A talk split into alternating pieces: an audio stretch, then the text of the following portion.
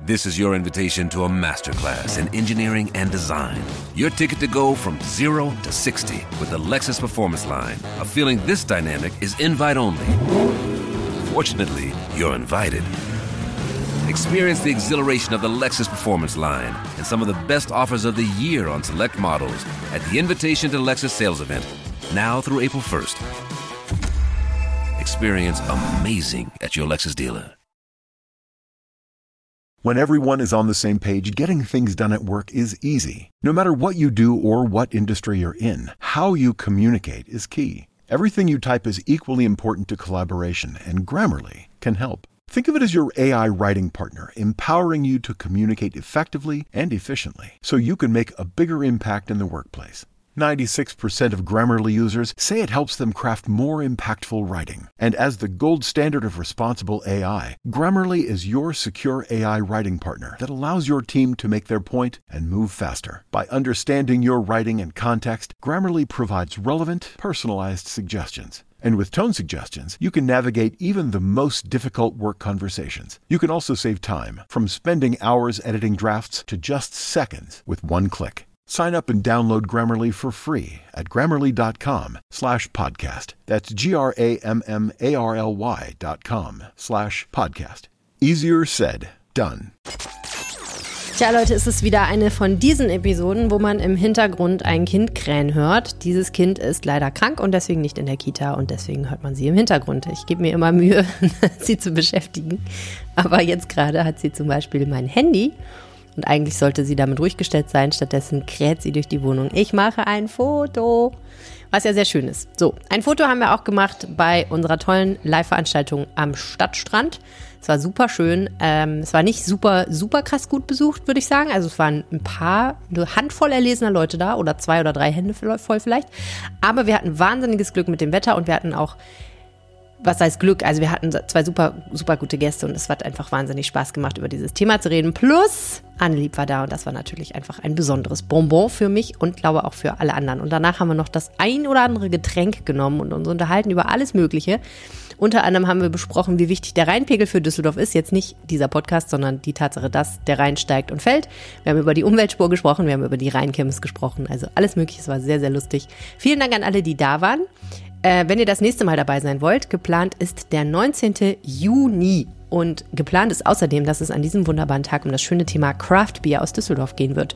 Und wenn ich Craft Beer sage, dann meine ich nicht handwerklich gebrautes Alt, was es natürlich wirklich viel in Düsseldorf gibt und was technisch gesehen, würde ich sagen, auch eigentlich das Original Craft Beer ist, sondern tatsächlich um neuere Brauarten und neuere Biere, die hier in Düsseldorf entstehen. Und da gibt es so einiges. Ich bin gerade schon am Recherchieren und hoffe, dass ich euch ein nettes Podium zusammenstellen kann mit coolen Leuten, die sich mit Bier gut auskennen und die hoffentlich auch die ein oder andere Probierflasche mitbringen.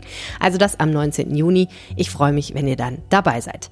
So, und jetzt schauen wir weniger in die Zukunft als in die Gegenwart. Ich habe euch drei Themen mitgebracht. Das erste Thema dreht sich ein bisschen um Verkehr, denn als wir über die Umweltspur gesprochen haben, da ist mir aufgefallen, dass wir ewig nicht mehr über die Umweltspur gesprochen haben und das ist auch kein Wunder, denn sie existiert ja nicht mehr. Statt Stattdessen hat Oberbürgermeister Stefan Keller von der CDU ein Wahlkampfversprechen eingelöst. Er will, dass der Verkehr in Düsseldorf geregelt wird mit intelligenten Pförtnerampeln. Diese Ampeln sollen dafür sorgen, dass immer nur so viele Autos in die Stadt reingelassen werden, wie unsere Luftreinhaltegebote sozusagen gerade noch verkraften können. Und jetzt langsam nähern wir uns so tatsächlich dem Stadium der intelligenten Ampel. Und darüber spreche ich gleich mit meinem Kollegen Alexander Esch, der sich damit super auskennt. Eine weitere politische Kontroverse diese Woche hat sich entzündet am Opernhaus. Ihr erinnert euch vielleicht, dass dieses wunderbare Opernhaus, was wir haben an der Heinrich-Heine-Allee, leider zu klein und viel zu marode ist, um es weiter zu betreiben. Da sind sich, glaube ich, alle einig, dass es sehr, sehr, sehr, sehr teuer wäre, dass dieses Opernhaus, wenn dieses Opernhaus weiter so in der Gegend rumsteht und benutzt wird, äh, wie es benutzt wird. Und es macht auch die Leute, die dort Kunst machen, nicht besonders glücklich. Jetzt ist natürlich schon seit Ewigkeiten die Frage, was machen wir stattdessen? Machen wir ein neues Opernhaus? Wohin machen wir dieses neue Opernhaus? Soll es an die Stelle, wo das alte steht? Dann müsste man aber den Platz vergrößern. Soll es an irgendeine andere Stelle? Auf jeden Fall wird es schweineteuer. Und wir sind jetzt gerade in dem Prozess, dass mehr Geld ausgegeben soll für die Planung. Und jetzt haben die Grünen gesagt, nee, nee, nee, nee, nee, da machen wir nicht mehr mit. Das ist uns alles zu teuer. Wir sind in krisenhaften Zeiten. Wir müssen wahnsinnig viel Geld für andere Dinge ausgeben sollten. Außerdem einfach auch in der Krise nicht auch noch teuren Luxus investieren sozusagen. Naja, wir machen da also nicht mehr mit und jetzt kommt die SPD und sagt, dann springen wir in die Bresche. Wir sind zwar nicht an der Regierung, wir kooperieren gar nicht mit der CDU, sondern das sind ja die Grünen im Rathaus. Aber wir, wir haben so ein paar Ideen, was wir stattdessen eigentlich ganz gerne hätten. Das heißt, wenn wir Ja sagen zum Opernhaus, dann möchten wir so ein paar Sachen von euch. Und was das alles ist, darüber reden wir gleich. Und zum Schluss habe ich mich auf die Reise gemacht an die Grenze zu Meerbusch. Dort auf dem Areal Böhler gibt es was Neues, nämlich eine stehende Welle in einer Veranstaltungshalle. Was heißt das? Das bedeutet, man kann dort surfen und gleichzeitig Party machen und oder eine kleine Konferenz abhalten. Eine durchaus äh, interessante Mischung. Äh, und ich war dort und habe mir das angeschaut. Also das Rheinriff in Düsseldorf. Was ist das? Wie funktioniert das? Und warum gibt es das überhaupt? Darum geht es gleich hier im Podcast. Mein Name ist Helene Pawlitzki und ich bin hier zu Hause mit meiner kranken Tochter. Ihr hört Folge 263 dieses Podcasts und der Rhein steht bei 2,96 Metern. Rheinpegel. Der Düsseldorf-Podcast der Rheinischen Post.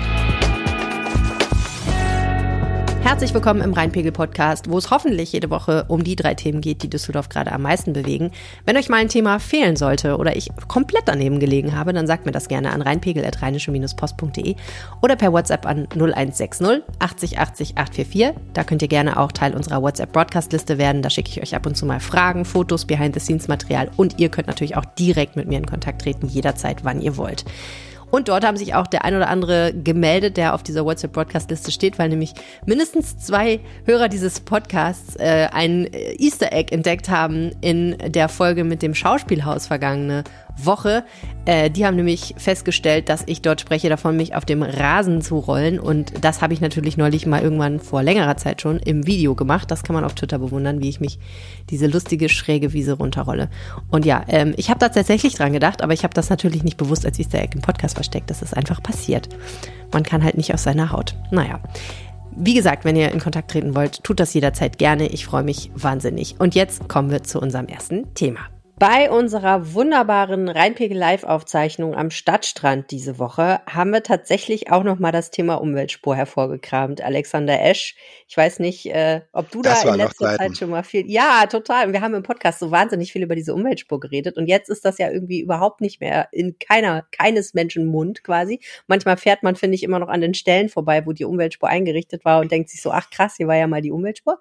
Aber die ist total Geschichte und das war ja auch ein Wahlkampfversprechen von Oberbürgermeister Bürgermeister äh, Stefan Keller von der CDU, dass er die abschafft. Stattdessen wollte er das Ganze über intelligente Ampeln regeln. Da haben alle damals gedacht, ach krass, intelligente Ampeln, was ist das denn? Und jetzt sind mhm. sie da oder jedenfalls fast da, kann man sagen. Ja, ne? irgendwie, ne? genau, heimlich still und leise äh, haben die sich irgendwie angeschlichen, weil die sehen natürlich genauso aus wie vorher. Man, man sieht das irgendwie nicht, dass die jetzt intelligent ist plötzlich, die Ampel. Ah. Naja, bei vielen Leuten sieht man das ja nicht, dass sie intelligent sind. Nee, genau. Ähm, also, wir müssen, glaube ich, nochmal von vorne anfangen. Also, erstens, Ampeln sind ein total wichtiger Faktor, zumindest nach Meinung vieler Experten, bei der Frage, wie viel Autos lasse ich eigentlich in die Stadt? Und daran hängt ja ganz viel, ziemlich zum Beispiel auch, wie gut sind die Luftwerte, ne? Äh, genau, ja. Aber wohl erstmal ist ja so eine Ampel eigentlich erstmal da, um, um so eine Kreuzung äh, irgendwie zu organisieren. Ne? Dann dürfen mal die einen fahren und die anderen fahren und dann dürfen mal Fußgänger rüber und so. Also eigentlich ist ja dieser Umweltgedanke erstmal gar nicht mit so einer Ampel verbunden. Und das, mhm. das war auch immer so, denke ich. Ne? Sondern es ging einfach darum, möglichst reibungslos diesen Kreuzungsverkehr abzuwickeln. Und so mhm. war das bisher auch.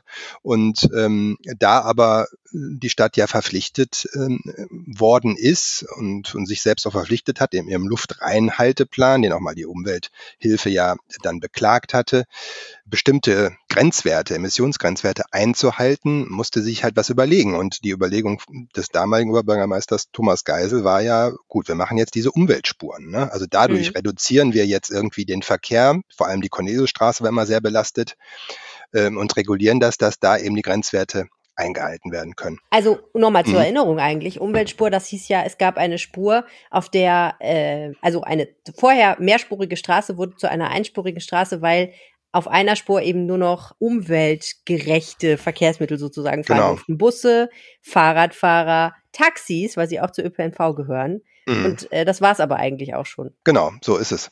Und faktisch hat das genau zu einer Einspurigkeit geführt für die allermeisten Verkehrsteilnehmer, was eben auch lange Staus dann verursacht hat, was ja dann auch wieder kritisiert wurde, weil das natürlich gar nicht so umweltgerecht ist, wenn da ähm, ähm, im Stau dann äh, besonders viel Abgase produziert werden.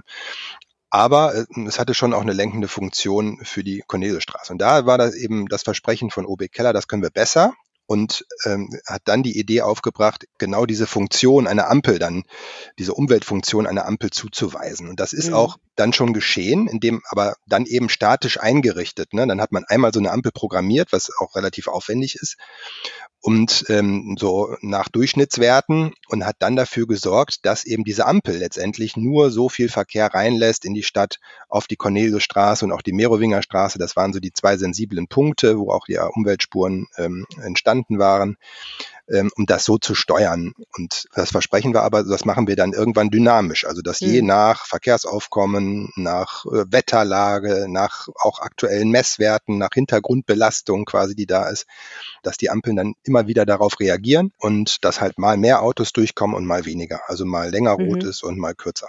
Okay, also das heißt, bislang war das so. Das heißt ja Pförtnerampeln, wenn ich das richtig gelernt habe. Das heißt, mhm. die Ampeln sind dafür zuständig zu gucken, wer darf rein, wer darf nicht rein, wie viele Autos dürfen rein. Und im Endeffekt, wenn ich das richtig verstehe, läuft es darauf hinaus, dass man geguckt hat, wann sind denn die Umweltwerte besonders schlecht und zu diesen Zeiten pauschal dürfen dann eben nicht so viele Autos gleichzeitig in die Stadt oder nur sehr langsam ja. werden Autos nachgelassen sozusagen. Das heißt mit anderen Worten, die Rotphasen sind länger, die Grünphasen sind kürzer oder wie? Das sagt die Stadt nicht genau. Ähm, Aha, das ist das wäre ja noch schöner. Ja, ja. Ja, ja, genau. Also das ist, das ist ein relativ komplexes System offenbar. Und das kann man ähm, wohl auch nicht so ganz genau an, an Sekunden festmachen. Ich bin mal hingefahren, habe das gemessen und kam Echt? dann irgendwie, ja, und kam dann äh, auf, also das war auch so eine, so eine Phase, da war nicht so viel los da an der Witzelstraße, Meckumstraße. Und zwar äh, kam ich da auf 25 Sekunden grün und dann 40 bis 45 Sekunden rot. Ja, also das scheint so die Standardeinstellung äh, zu sein, glaube ich, für, für äh, geringes Verkehrsaufkommen. Mhm. Aber das, äh, das äh, variiert, glaube ich, auch dann je nachdem, wann drückt der Fußgänger auf äh, seinen Fußgängerknopf äh, und, und so weiter. Also das, äh, da sind, glaube ich, auch noch andere Faktoren, die da eine Rolle spielen. Okay. Ähm, aber grundsätzlich äh, kann man, kann man sagen, es gibt jetzt so eine Standardeinstellung Mhm. Und wenn aber die Bedingungen gut sind, dann werden die nochmal verbessert und, äh, lassen, und lassen mehr Verkehr durch. Okay, also wenn die Luft quasi zu gut ist, dann wird, werden mehr Autos reingelassen, damit sie wieder schlechter werden darf, so? So ungefähr. Hm. Entschuldigung, dass ich ja. so lachte. Man muss vielleicht so ein bisschen dazu sagen, auch, äh, dass vielleicht so der ganz große Druck auf dem Thema auch gar nicht mehr da ist, weil ähm, sich einfach automatisch dadurch, dass sich die, die Flotten, Autoflotten einfach verbessert haben, also die, die Abgaswerte mhm. der, der Autos sich verbessern im Schnitt und äh, diese, dieser Homeoffice-Effekt dazu kommt, ähm, gar nicht mehr so der Druck auf diesen Grenzwerten ist, sondern die mhm. eingehalten werden im Moment. Und dass einfach die Rahmenbedingungen sich deutlich verbessert haben mhm. und deswegen ähm, auch das gar nicht so eine strenge Fördnerampel mehr ist. Ne? Auch zuletzt mhm. nicht war. Also das konnte die Stadt auch schon mal einmal verbessern, dass, dass da pro Tag fast 2000 Autos mehr durchgelassen wurden Richtung Corneliusstraße. Wow. Ähm, und An solchen Zahlen sieht man, finde ich, dann nochmal, wie wahnsinnig viele Autos das eigentlich sind, ne? Tausende. Ja, mhm. Also das ist ja, ja, nur der Aufschlag quasi. Wahnsinn. Genau, ja, ja, genau. Also das ist, da, da geht es dann um hunderttausende Autos mehr pro Jahr, ja. die man dann durch so eine Schaltung dann ermöglicht. Ne? Das mhm. sind, schon, sind schon gewaltige Zahlen, absolut.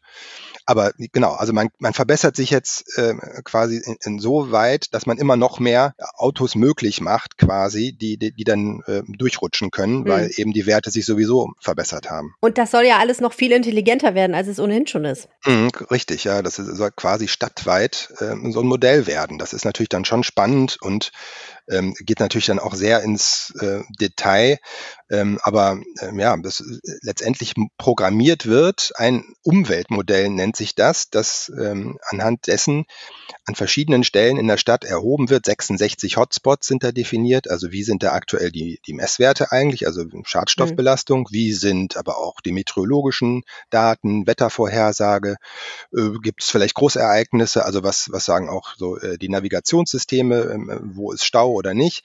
Mhm. Und das wird permanent ausgewertet und dann kann innerhalb von einer Stunde kann dann die, die Ampel entsprechend angepasst werden an eine mhm. andere Schaltung.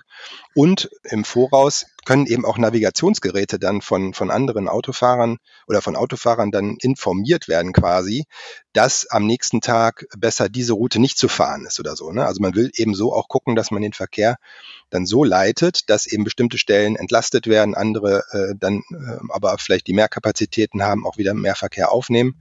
Und so sollen letztendlich die Ampeln in der Stadt auch über diese beiden sensiblen Punkte, wo es früher die Umweltspuren gab, äh, tatsächlich dann ja intelligent, wenn man so will, besteuert werden. Also zumindest mit KI, die wirklich selbst lernend auch, da ist sie auch noch nicht so weit gerade, sondern das wird weiterentwickelt, den Verkehr in der Stadt neu regelt. Aber jetzt korrigiere mich, wenn ich falsch liege. Das ganze System, was du jetzt beschrieben hast, hat ja überhaupt nichts mit der Frage zu tun, ob am Ende tatsächlich weniger Schadstoffe insgesamt ausgestoßen werden, sondern es steuert eigentlich nur, wo die Schadstoffe ausgesteuert werden, äh, ausgespuckt werden, oder? Es geht ja immer darum, dass an den Punkten, wo tatsächlich gemessen wird, was ja überhaupt nicht überall mhm. ist, dass da die Werte nicht zu schlecht werden, weil wenn sie dort zu schlecht werden, dann verstoßen wir eben gegen Gesetze und das geht ja nicht auf Dauer. Und es ne? ist Umwelt äh, und, und es ist gesundheitsgefährdend dann, ne? Das, ja. da, darum geht's ja am Ende, dass man nicht eine Stelle in der Stadt dann irgendwie so hat, dass es da einfach gesundheitsgefährdend ist, da zu leben. Und dann ist, dann hat das schon auch einen Effekt. Das soll sich natürlich, als verteilen das, eigentlich. Ja, genau, soll sich verteilen. Ja, so, ja, letztendlich ist es so. Okay, also die Frage der Verkehrswende ist davon natürlich total unberührt, abgesehen davon, dass eventuell, wenn naja, also die, die Leute Idee im Stau stehen, die sich nicht freuen und stattdessen dann lieber vielleicht den Zug nehmen. So. Genau, ja, das, das ist dann am Ende die Idee, ne? wenn man eben einen Tag vorher informieren kann, Achtung, da oder da muss die Pförtnerampel jetzt so geschaltet werden oder da gibt es besondere Belastungen oder äh, es wird voll, dass dann ja Menschen quasi informiert werden, auch dann lieber den ÖPNV zu nutzen am nächsten Tag. Ähm, Thomas Geisel, muss man ja wirklich, finde ich, am Schluss sagen, ist mit der Umweltspur ziemlich auf die Nase gefallen. Es war von Anfang an ein wahnsinnig kritisch begleitetes Projekt, was ihm viele Leute extrem übel genommen haben. Ich will jetzt nicht sagen, er ist deswegen nicht wiedergewählt worden, aber geholfen hat es sicherlich nicht. Hm. Stefan Keller ist mit diesem Konzept intelligente Ampel ähm, ins Rennen gegangen, was die einen vielleicht so ein bisschen belächelt haben, weil es auf den ersten Blick ein bisschen lustig klingt, aber andererseits, äh, es war eben keine Umweltspur und das war vielen Leuten sehr, sehr recht. Und jetzt habe ich das Gefühl, die Umstände geben ihm natürlich so ein bisschen Hilfestellung, aber gleichzeitig scheint das ja doch was zu sein, womit sich viele Leute so anfreunden können. Denn der große Aufschrei, dass Düsseldorf mehr tun müsste, damit die Leute nicht so oft im Stau mehr stehen, den höre ich eigentlich so nicht mehr. Ja, also ich würde mal sagen, es ist ein bisschen auch Glück gewesen. Ne? Also weil, wenn jetzt die Pandemie nicht gewesen wäre und dieser Homeoffice-Effekt sich nicht eingestellt hätte und ähm, vielleicht, weiß ich nicht, äh, sich die Flotte jetzt nicht wieder erwartend stark äh, verbessert hätte, also die, die Abgaswerte im Durchschnitt der gesamten äh, Autos, die nach Düsseldorf fahren, da gab es andere Prognosen. Ne? Das, war, das war jetzt nicht so vorher zu sehen, ach ja, da, das kommt schon jetzt. Ähm, dann hätte es natürlich auch sein können, dass diese Pförtnerampel einfach länger rot ist, rot sein muss, um die Grenzwerte einzuhalten und sich vielleicht doch auch Staus ergeben hätten. Und dann wäre der Aufschrei sofort wieder da gewesen. Ne? Das ist einfach nur, ist da der Stau, ist er nicht, der nervt.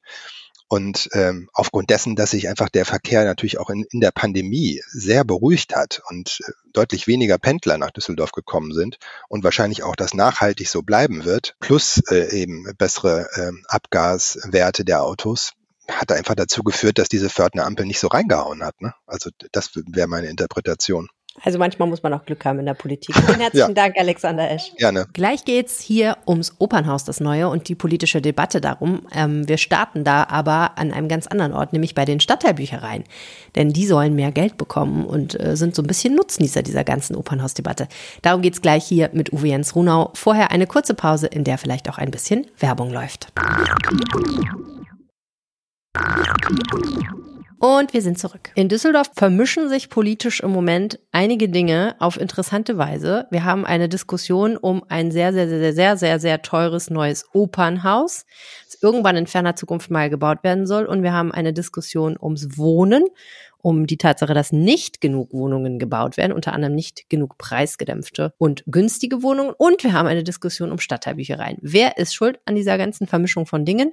Die SPD. Und wir reden jetzt mal darüber, ob das alles so seinen Sinn hat. Dazu begrüße ich sehr herzlich in diesem Podcast Uwe Jens Runau, den Chefreporter der Düsseldorfer Lokalredaktion. Herzlich willkommen zurück, Uwe Jens. Einen schönen guten Tag, liebe Helene. So, ich weiß ja, dass du die Bücherei in Düsseldorf sehr schätzt, die Zentralbücherei mindestens, denn immer wenn ich mich dort mit dir zum Podcasten getroffen habe, hast du gesagt, jetzt hole ich mir noch mal schnell das oder jetzt hole ich mir noch mal schnell jenes. Also du bist ein hochfrequenter Nutzer dieses Angebots, richtig? Ich habe mir sogar schon CDs äh, ausgeliehen und das äh, fandest du sehr gestrig.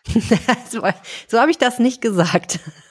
ich finde das gut. Ich habe das ja früher auch immer gemacht und äh, habe äh, sehr große Teile meiner musikalischen Menschwerdung haben damit zu tun, dass mit dem Angebot zu tun, dass die äh, Stendaler Stadtbücherei hatte. Stendal, Sachsen-Anhalt, eine Kleinstadt. Ähm, und ich kann sagen, es wäre vielleicht alles ganz anders gekommen, wenn das Angebot ein anderes gewesen wäre. Aber egal.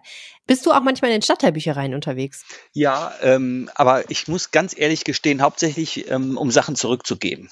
Achso, das kann man auch. Man kann Sachen aus der Zentralbibliothek mitnehmen. Genau. Die dann in, ach echt, das wusste ich nicht. Das ist ja, interessant. du kannst auch Sachen in deine Stadtteilbibliothek äh, bestellen sozusagen, Mm, dahin okay. liefern lassen. Das Praktisch. geht auch. Ja, Also gerade wenn Leute nicht so mobil sind, ist das ja auch ein guter Service. total gut. Ich wohne ja um die Ecke von der Zentralbibliothek, deswegen ist, macht das für mich keinen Sinn. Aber ähm, es gibt, glaube ich, dann, dann schon gute Gründe, warum es auch ähm, an anderen Stellen noch Standorte geben sollte.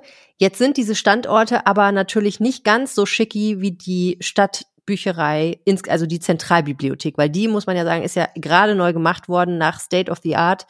Und es ist nicht verwunderlich, dass die Stadtteilbüchereien dagegen ein kleines bisschen abstinken vielleicht, oder? Ja, das stimmt. Das ist absolut so. Vor allem äh, profitiert die Stadtbibliothek natürlich davon, dass sie jetzt eine super Infrastruktur anbieten kann. Also wenn man die Grundvoraussetzung sieht, dass Büchereien heute viel mehr sein müssen als Bücherausleihpunkte, weil du Wissen ja auch ganz woanders äh, heute durchs Internet und so weiter dir besorgen kannst, äh, dann sind sie Treffpunkte, dann sind sie Lernorte und darauf hat sich die neue Stadtteilzentrale sozusagen, CAP 1, hervorragend eingestellt. Die haben allein 14 Räume für Veranstaltungen, wie mir der Chef jetzt gerade nochmal in dem Zusammenhang sagte. Und äh, selbst im letzten Jahr hatten sie 900 Veranstaltungen da, obwohl da noch Corona eine Rolle spielte. Dieses Jahr sollen es schon direkt 1500 sein. Und das, den Platz dafür, wenn man das jetzt mal umrechnet auf die Stadtteile oder überträgt, selbst in kleinerem Maßstab, haben die Stadtteilbibliotheken, äh, die 14, die wir haben, in aller Regel nicht. Wie sieht's denn da eigentlich so aus? Also jetzt nehmen wir mal zum Beispiel den Standort in Flingern. Wie sieht's da denn eigentlich so aus? Also in Flingern ist das so, dass man vor allem von außen erstmal gar nicht so wirklich sieht, dass da eine Bücherei ist. Du siehst ein, ein Eckgebäude an der Ecke Hoffeldstraße, Flurstraße. Da steht dann, ähm, das ist so ein, so ein, ich weiß das gar nicht, ob das 60er Jahre ist. Ich glaube, der, der Bau ist aus den 60ern. Äh, Beton ist vorherrschend, also ist kein besonders einladendes Gebäude. Und dann steht an dem Treppenhauskern, der so einzeln ausgeprägt ist in Beton, steht Stadtteilbücherei dran. Dadurch kann man, wenn man genau hinguckt, erkennen, da ist eine Stadtteilbücherei. Aber die ist eben in der ersten und zweiten Etage. Das ist äh, nicht einladend. Es ist natürlich viel besser, wenn du, wenn du Flächen hast im Erdgeschoss mit Schaufenstern und so weiter, dann ziehst du die Leute schon, schon rein. Und ähm, das wäre das Ziel auch beispielsweise für genau diesen Standort Flingern, dass man vielleicht in Absprache mit der Stadtsparkasse, die unten drin ist, das ist an vielen Standorten so, dass man gemeinsam irgendwie ein Gebäude nutzt, äh, ob man da nicht mal Räume bekommen kann und mitnutzen kann, also ein bisschen erweitern für Veranstaltungen. Das ist so eine Idee, denn das soll jetzt kommen. Die ganzen Stadtteilbüchereien sollen auch mehr zu Treffpunkten und Veranstaltungsorten werden. Also dafür wird jetzt ein Plan gemacht, dass alle 14 Standorte auch einladender werden und dass da mehr stattfinden kann. Da sind wir schon bei der politischen Debatte. Ähm, du hast ja gerade angesprochen, es ist schon geplant, die Stadtteilbüchereien sozusagen zu ertüchtigen. Aber die SPD hat das Thema jetzt nochmal bekräftigt, die ja in Düsseldorf in der Opposition ist, und vermischt das mit dem Streit ums Opernhaus. Wie ist das genau abgelaufen, diese Vermischung? Also müsste ich jetzt einen Schritt äh, zurückgehen. Ähm, es gibt ja eine, eine große Zeitschiene bei der Oper. Verschiedene Schritte äh, sind zu gehen, auch der politischen Beschlüsse. Und jetzt steht eben am 15. Juni an, ja, wo soll denn die Oper neu gebaut werden? Dass sie neu gebaut werden soll, steht fest eigentlich seit Ende 2021. Da gibt es einen Ratsbeschluss zu. Aber jetzt soll gesagt werden, nach Prüfung der beiden Finalstandorte, nämlich der ehemalige Kaufhof am Wehrhahn und die heutige Adresse der Oper an der Heinrich-Einer-Allee, wo soll sie gebaut werden? Da gab es schon so eine Art Ideenwettbewerb nochmal zu, sind beide Standorte geprüft worden. Und das Ergebnis ist, dass die Verwaltung vorschlägt, wir bauen die Oper an der Heine-Allee. Also da wird abgerissen und neu gebaut. Das ist der Vorschlag. Und in dem Zusammenhang, weil die Diskussion ja schon auch seit Monaten ja darum geht, äh, wird die Oper nicht zu teuer und wie auch immer, hat der Oberbürgermeister bei der Vorstellung dieses Vorschlags vor jetzt knapp zwei Wochen gesagt, wir wollen, ähm, oder anderthalb Wochen, wir wollen nicht, dass die Stadtteile hinten überkippen oder dass vielleicht ein Signal entsteht, das große Geld für die Kultur geht hier nur in die Stadtmitte. Und deswegen soll das gleiche Mittel, sollen die gleichen Mittel, nämlich neun Millionen Euro, die jetzt für den großen Architektenwettbewerb für die Oper und auch für eine Machbarkeitsstudie, wo soll denn die Interimsoper hin? Also für fünf, sechs Jahre muss ja irgendwo eine Ersatzoper mal hin, wenn da abgerissen wird. Äh, die gleichen Mittel sollen jetzt auch für die ganzen Stadtteilbüchereien aufgebracht werden. Die sollen zu so Treffpunkten geben. Und da ist im März eben ein Konzept erstellt worden und das ist dann eben mit erwähnt worden in dieser Pressekonferenz. Das ist der eine Teil. Der andere Teil ist, dass sich schon abzeichnete, die Grünen sind vielleicht dagegen, dass die Oper neu gebaut wird jetzt. Und die anderen Parteien, auf die es jetzt dann ankommt, damit eine Mehrheit überhaupt für eine neue Oper entsteht, da hat die FDP gesagt, wir sind so oder so dafür, die hat keine Bedingungen gestellt, aber die SPD hat gesagt, wenn die Oper tatsächlich an der Heineallee neu gebaut werden soll, darf das nicht zu teuer werden. Das soll also eine, ich sag mal, entschlacktere Oper sein, nicht eine, eine, ein großes Leuchtturmprojekt, sondern die muss vor allem die Funktion erfüllen, eine gute Oper zu sein, aber nicht Schnick und Schnack und Luxus.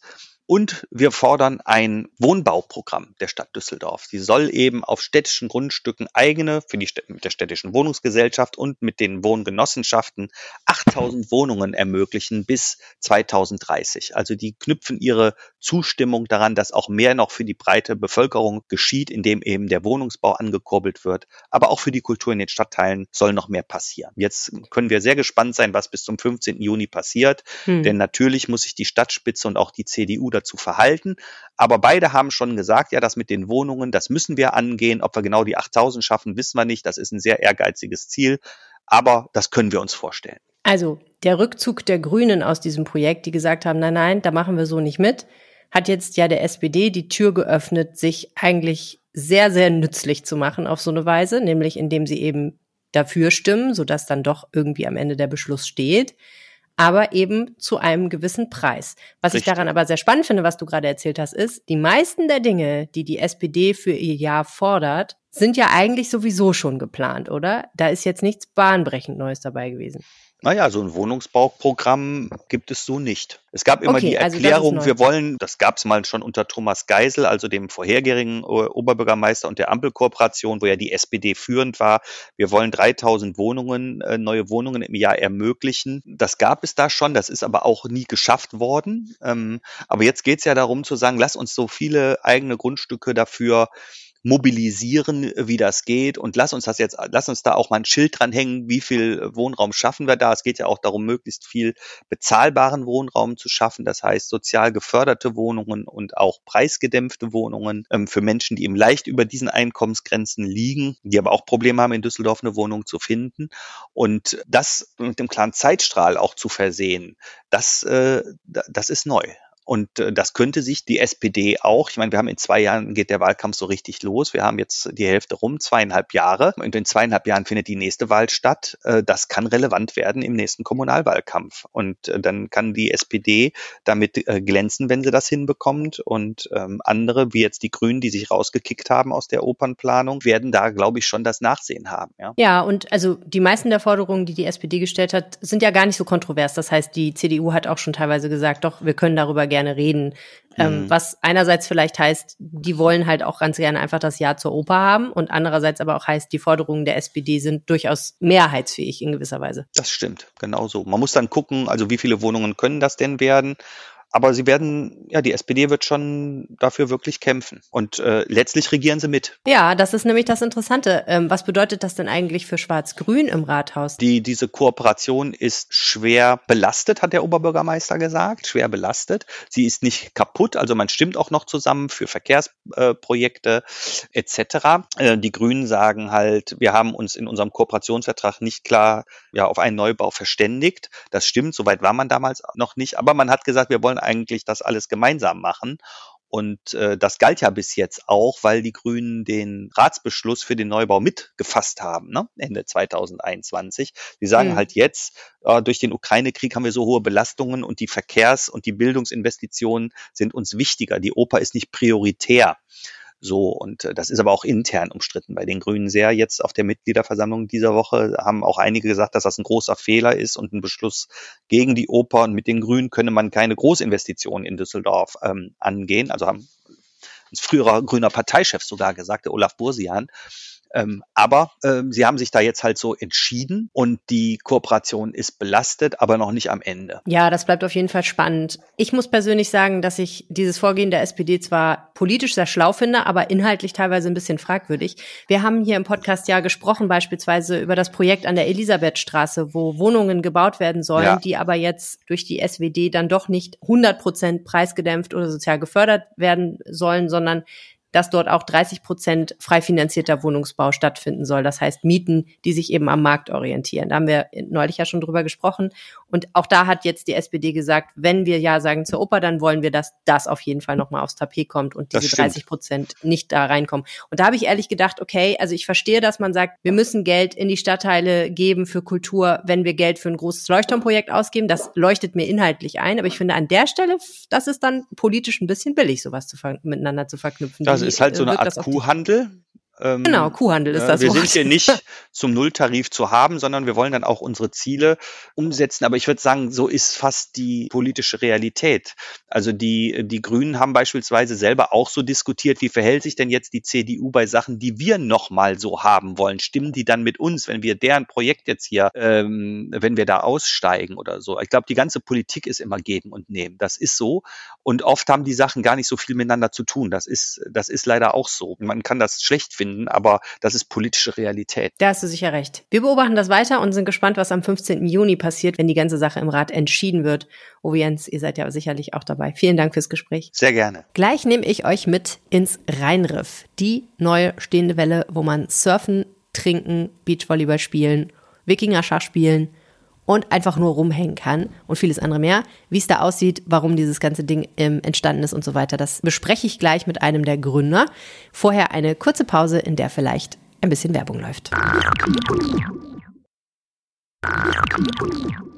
Eine riesige blaue Welle und Menschen, die surfen. Nein, ich bin nicht mal eben in Urlaub gefahren. Ich bin tatsächlich so ein bisschen auf der Grenze zwischen Düsseldorf und Meerbusch im wunderbaren Rheinriff, einer neuen Location auf dem Areal Böhler, die ich mir unbedingt angucken wollte, weil ich so viel davon gehört habe, aber mir irgendwie nicht so richtig vorstellen konnte, wie das aussieht. Eine stehende Welle, eine Welle, die in einem Bassin stattfindet und auf der man surfen lernen kann und dann auch tatsächlich, glaube ich, relativ viel Spaß hat. Insbesondere, wenn man wie der Typ gerade mit seinem Surfbrett ein paar Leute einfach nass gespritzt hat. Das war ziemlich gekonnt, Hendrik, oder? Das sah ziemlich gut aus, ja. Reingesprungen und alle nass gemacht. Henrik Blecher, du bist derjenige, der diese Location hier aus der Taufe gehoben hat. Und zwar aus einem einfachen Grund, du wolltest gerne surfen lernen. Ganz genau. In, Im August 2020 wollte ich äh, raus auf die großen Meere, um das Surfen zu erlernen. Aber Corona hat mich daran gehindert und äh, ja, so bin ich mit äh, Patrick Schneider und Tiberius Jeck auf die Idee gekommen, dass wir doch eine stationäre Welle ähm, in Düsseldorf aufstellen können. Ich meine, das ist jetzt nicht so super alltäglich, ne? dass man sich denkt, ach, surfen lernen wäre schön, ach, wegfahren wäre schön, ach, was soll's, dann baue ich hier einfach mal so ein Ding hin. Aber du bist Unternehmer, wahrscheinlich äh, ist dir deswegen einfach der Gedanke gekommen. Plus, wir haben auf dem Areal Böhler natürlich ein bisschen Platz. Ne? Genau, aber Areal Böhler stand äh, ganz lange gar nicht fest, sondern wir hatten nur die Idee Welle, äh, Sand und äh, kühle Getränke und die Location kam ganz, ganz, ganz am Ende. Jetzt stehen wir in genau dieser Halle. Beschreib uns doch mal, was wir hier wo sehen. Also, wir stehen hier eigentlich am Herzstück, äh, mitten in der Halle und da steht die Welle, wo gerade äh, ganz toll gesurft wird. Ähm, stirnseitig haben wir neben der Welle äh, einen riesigen Gastro- und Eventbereich, der mit zwei Bars und einer Bühne und einer Empore ausgestattet ist. Ähm, dann haben wir auf der anderen Seite neben der Welle Richtung, ähm, Richtung Endstück der Halle haben wir vier Beachvolleyballplätze und ganz am Ende haben wir einen Bereich ganz separat von, äh, wo wir das Konferenzzentrum und Tagungszentrum eben anbieten. Da haben wir Konferenzräume für bis zu 240 Personen und dann auf zwei Etagen mit den Konferenzräumen. Der Tagungsbereich im Allgemeinen ist für 500 Personen ausgelegt. Okay, was kann man denn hier alles machen? Ich meine, logischerweise, man kann surfen. Was kann man hier noch alles machen? Also du kannst hier surfen, du kannst ähm, Party äh, und Events eben veranstalten in jedem Bereich, den, den du gerne magst. Du kannst den ganz exklusiv buchen, du kannst aber auch mit kleinen Gruppen bis größeren Gruppen bis maximalen Gruppen hier wirklich jeden Bereich der, äh, äh, exklusiv mieten. Sag mal Zahlen von bis, was heißt eine kleine Gruppe, was ist eine maximale Gruppe? Ja, also komm doch einfach mit zehn Personen zum Beispiel für deine Geburtstagsparty vorbei. Ähm, dann haben wir hier auf dem Beach-Volleyball-Bereich, da kannst du Container sehen, die kann man ganz exklusiv mieten. Für kleines Geld, 300 Euro. Äh, da ist der Beachplatz für eine Stunde drin und eben dieser Container mit Sitzmöglichkeiten, ganz im Beachgerecht eben aufgeteilt. Da ist, ein, da ist ein Kühlschrank mit drin, mit Getränken ausgestattet, ganz viele Kaltgetränke, die dann in dieser äh, Preispauschale eben inkludiert sind. Okay, aber eine Stunde ist ja eine recht kurze Party oder darf man nur eine Stunde Beachvolleyball spielen? Genau, also von daher bucht euch direkt drei bis vier Stunden, dann wird das Ganze äh, zum äh, Erlebnis für alle Mann. Das, äh, die Netze kannst du komplett abbauen, sodass wir aus dem Beachvolleyballplatz einfach eine Beachparty für dich kreieren können. Wir haben auch ganz viele Community Games, die wir in diesem Preis ebenfalls inkludieren, beispielsweise Wikinger-Schach, Spikeball, you name it, wir haben, es, wir haben es alles. Ähm, oder du machst eben dein Event mit bis zu 3000 Leuten, 3500 Leuten ähm, und dann nimmst, nimmst, du dir einfach mal die ganze Halle, äh, sagst, wir wollen die ganz exklusiv haben und dann können wir dir hier alles anbieten, was du magst. Wir bauen dir verschiedene Stationen auf. Ähm, wir haben hier Foodtrucks drumherum stehen, auch in der Halle steht ein Foodtruck bereit und bietet dir über Getränke, über Foodtruck-Erlebnisse, aber dann auch ganz hochklassiges äh, Catering mit dem Bräuch Catering, was wir hier auf dem Areal ebenfalls vorfinden. Und du hast gesagt, man kann hier eine Konferenz oder eine Tagung abhalten. Das ist natürlich ein recht lockerer Rahmen für eine Tagung, ne, wenn man hier auch inhaltlich arbeiten will. Ja, das äh, mag im ersten Augenblick so äh, erscheinen. Wir haben das Tagungszentrum so gebaut, dass es wirklich äh, akustisch separiert ist von den restlichen Bereichen. Das heißt also, man kann ganz in Ruhe und konzentriert hier arbeiten, Konferenzen, Tagen. Und in der Pause mal schnell auf die Welle steigen. Und in der Pause mal schnell auf die Welle steigen, um äh, das, den Adrenalinkick zu sich zu holen oder äh, ganz im Sinne des Teambuildings, also mal vertrauensbildende Maßnahmen, indem man sagt, hey, als Team kriegen wir das alles geschafft und äh, surfen vor der Welle. Und bei uns kann man das zum Erlebnis machen. Also mich würden keine zehn Pferde auf die Welle kriegen, muss ich dir ganz ehrlich sagen, weil äh, ich schwimme ja gerne, aber das ist mir dann doch zu krass. Aber wahrscheinlich gibt es viele Leute in Düsseldorf und Umgebung, die genau das suchen und genau das gerne ausprobieren wollen. Ihr seid jetzt schon ein paar Tage geöffnet. Wie ist die Resonanz? Sehr, sehr positiv. Also die äh, Menschen, die uns jetzt schon, äh, wir haben mittlerweile über 8000 Follower auf Instagram alleine, äh, darüber hinaus auf allen anderen Social-Media-Kanälen sehr, sehr viele Follower generieren können, ohne dass wir überhaupt was Greifbares hatten. Das ist ganz toll.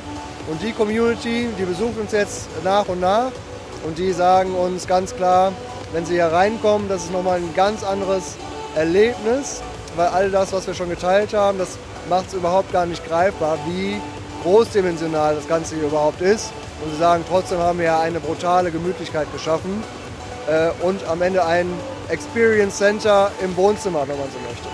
Ich kannte dieses Thema Surfhalle ja in erster Linie aus Krefeld, wo es ganz krasse Debatten um das Thema Umweltschutz und Wasserschutz gab. Das hier ist aber, glaube ich, ein etwas anderes Konzept. Kannst du noch mal den Unterschied erklären zwischen dieser Welle und der, dem Problem, was es in Krefeld gab?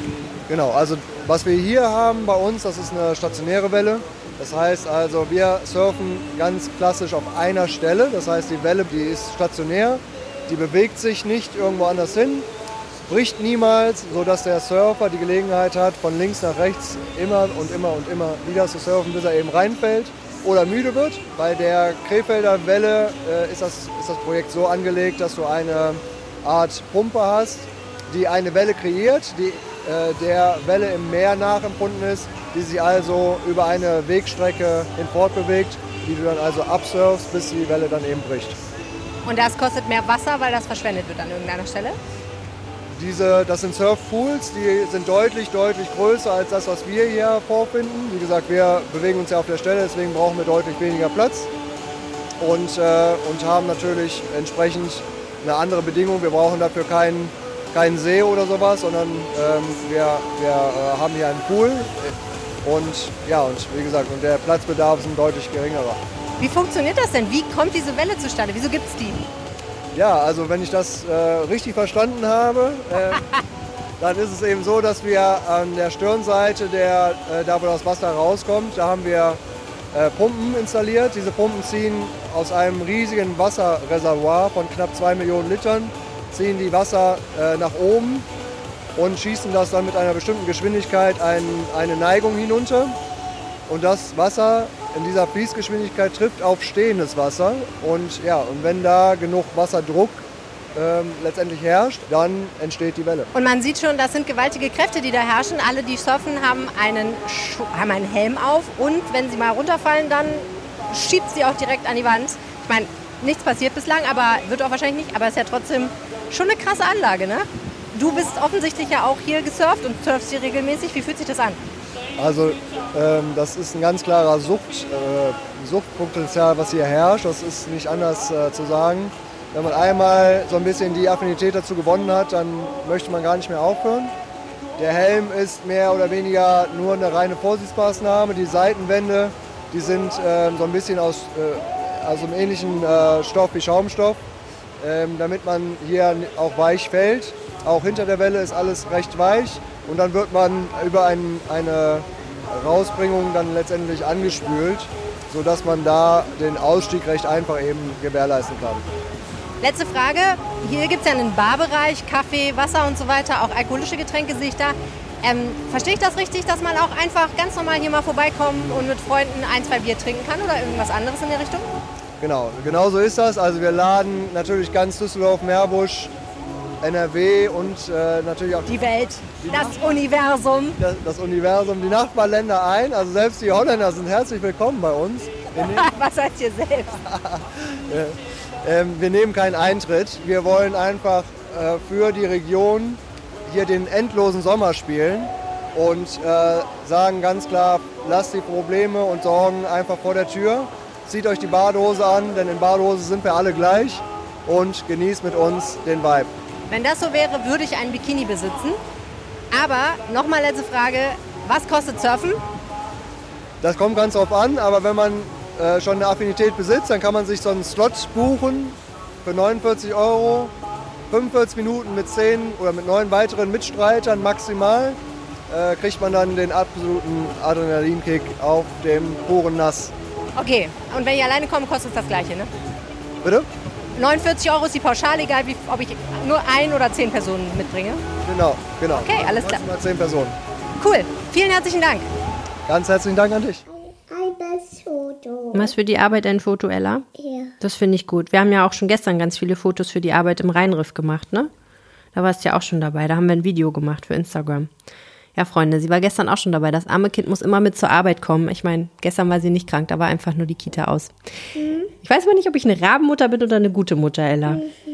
Weißt du auch nicht, ne? Äh, äh, Arbeit. So viel wie du von der Arbeit redest, bin ich eine ziemliche Rabenmutter. Naja. Das war der Rheinpegel-Podcast für diese Woche. Vielen, vielen herzlichen Dank fürs Zuhören. Wie immer, wenn ihr uns was sagen möchtet, dann schreibt uns eine Mail an rheinpegel.rheinische-post.de oder eine WhatsApp, wie gesagt, 0160 80 80 844. Ich freue mich immer, wenn jemand in Kontakt tritt mit mir. Gerne auch über alle anderen sozialen Netzwerke. Ella, telefonierst du? Kannst du ein bisschen leiser telefonieren? Das wäre cool. Ich bin gleich fertig. Ich habe jetzt jedenfalls noch das Wetter vom Wetterstruxi für euch. Wenn wir dieser Tage auf das Barometer gucken, was uns verrät, welchen Luftdruck wir haben, dann könnten wir eigentlich den Eindruck gewinnen, oh, das wird hier richtig gutes Wetter.